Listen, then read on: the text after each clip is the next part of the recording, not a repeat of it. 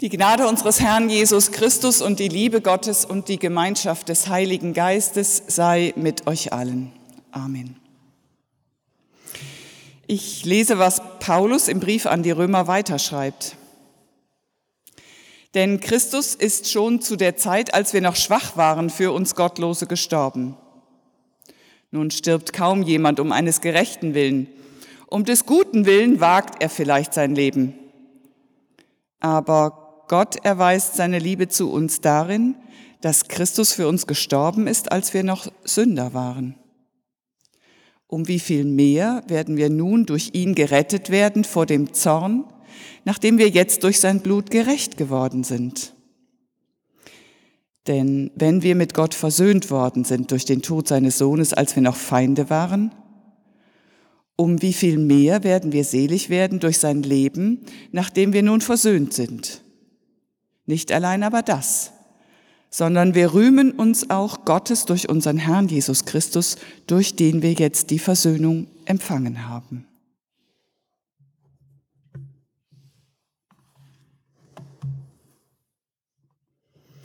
Ich betrete die Grabeskirche in Jerusalem.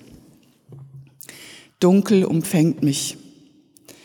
Mein Weg ist versperrt. Vor mir sehe ich Hintern und Rücken von Menschen, die sich auf einen Felsen geworfen haben.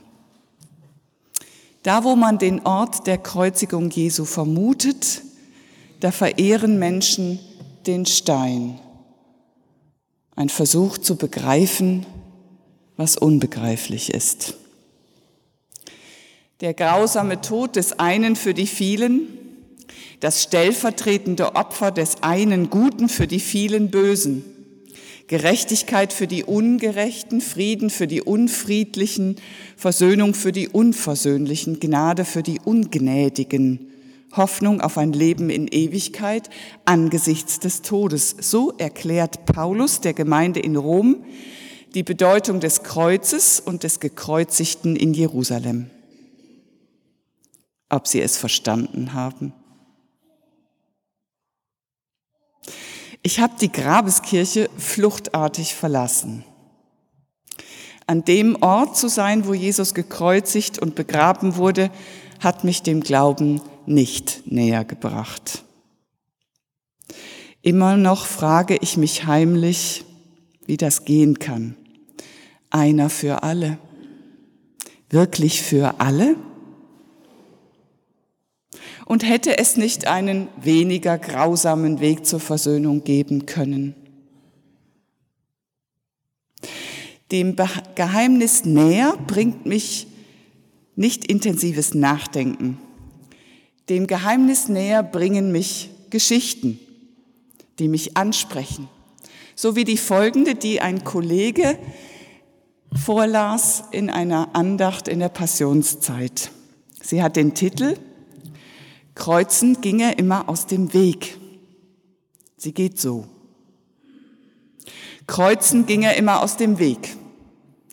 Das war einfach so und man wusste das.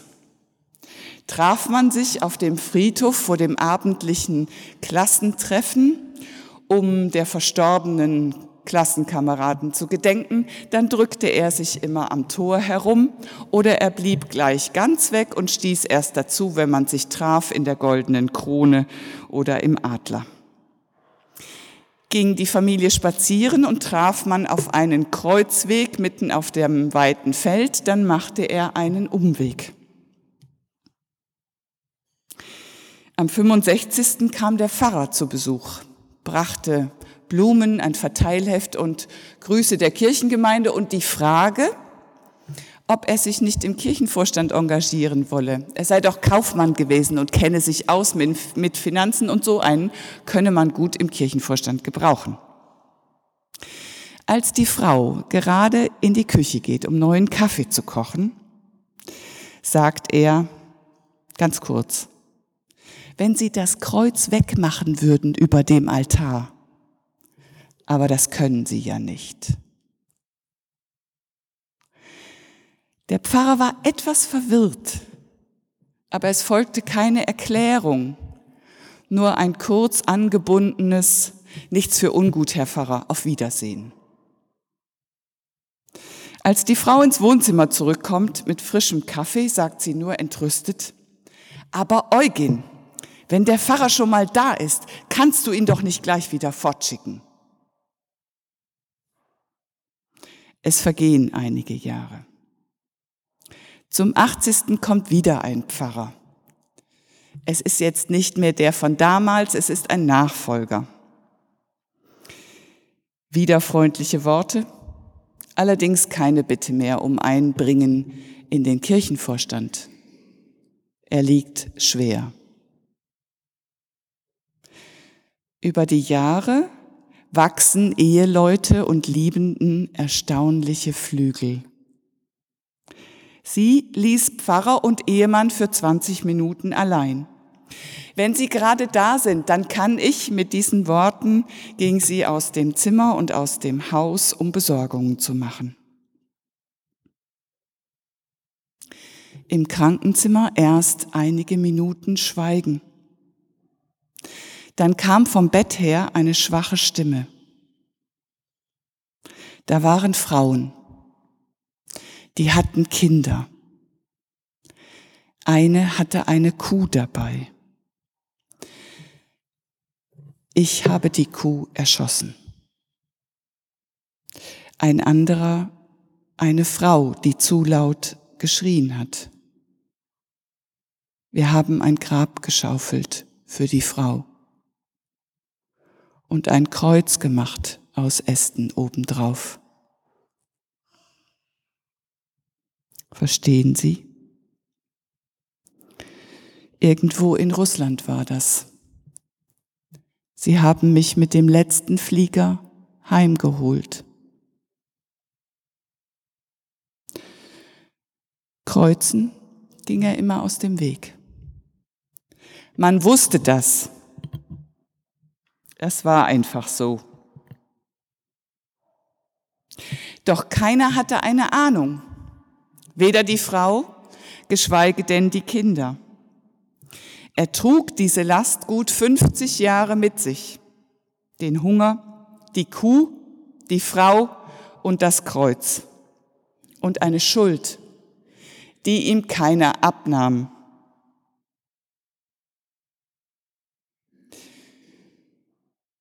Manchmal sind da Wunden, die wir bewusst schlagen und willentlich, weil wir uns ärgern, weil wir neidisch sind und eifersüchtig oder weil wir Angst haben. Manchmal sind da Wunden, von denen wir nichts ahnen und die uns dennoch betreffen. Alte Familiengeschichten, Kriegsgeschichten, Nachbarschaftsstreitigkeiten. Wir sind, ohne es zu wollen, verstrickt. Wir oder unsere Vorfahren haben die Wege eines anderen gekreuzt, sind ihm oder ihr in die Quere gekommen und haben dafür gesorgt, dass er, sie nun ein Kreuz in ihrem Leben zu tragen hat oder unter einem Kreuz liegt.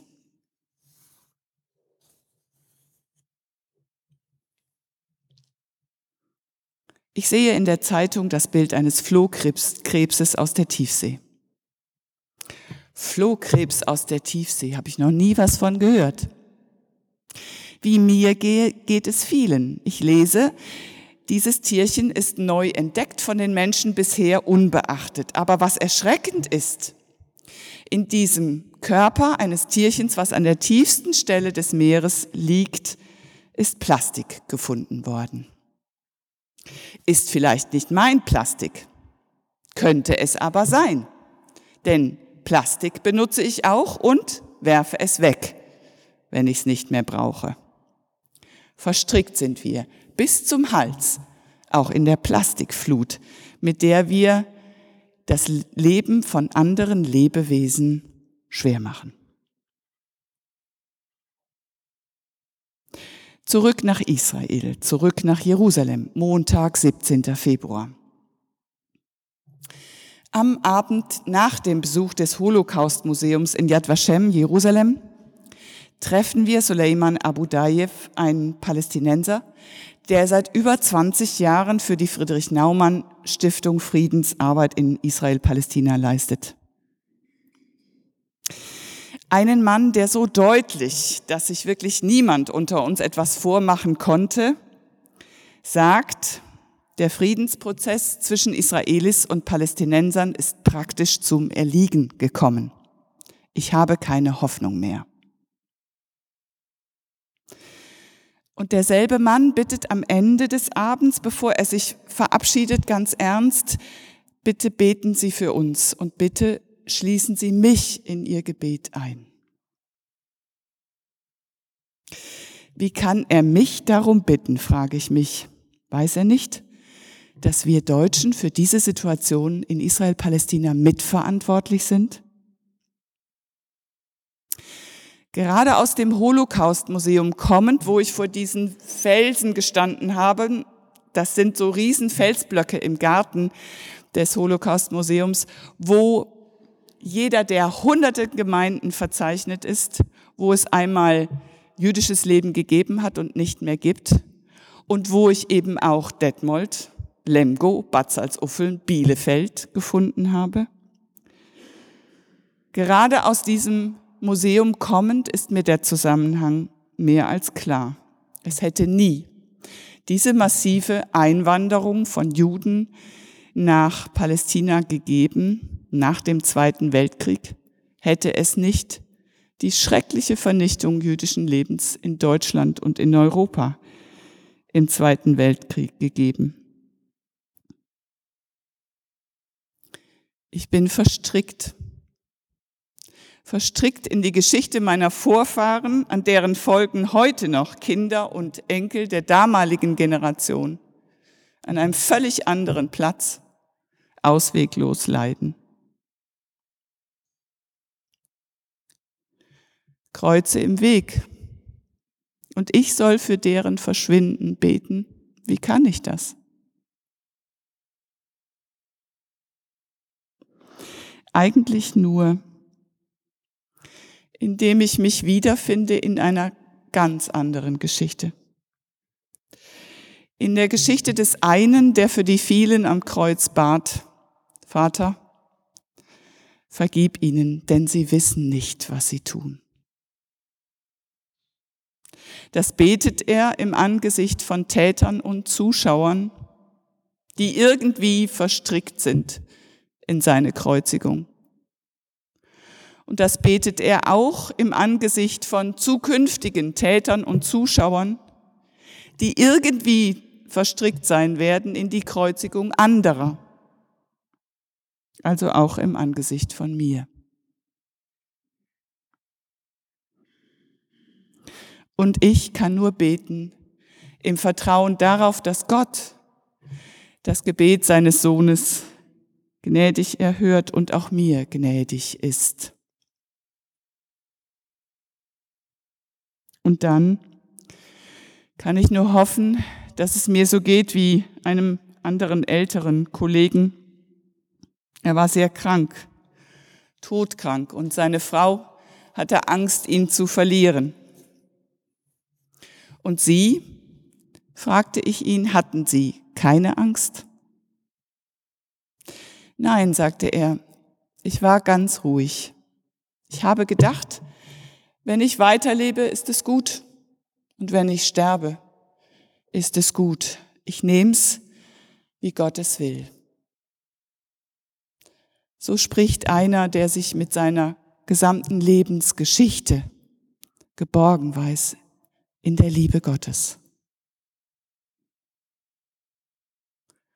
Und der Friede Gottes, der höher ist als all unsere menschliche Vernunft, der bewahre unsere Herzen und Sinne in Christus Jesus.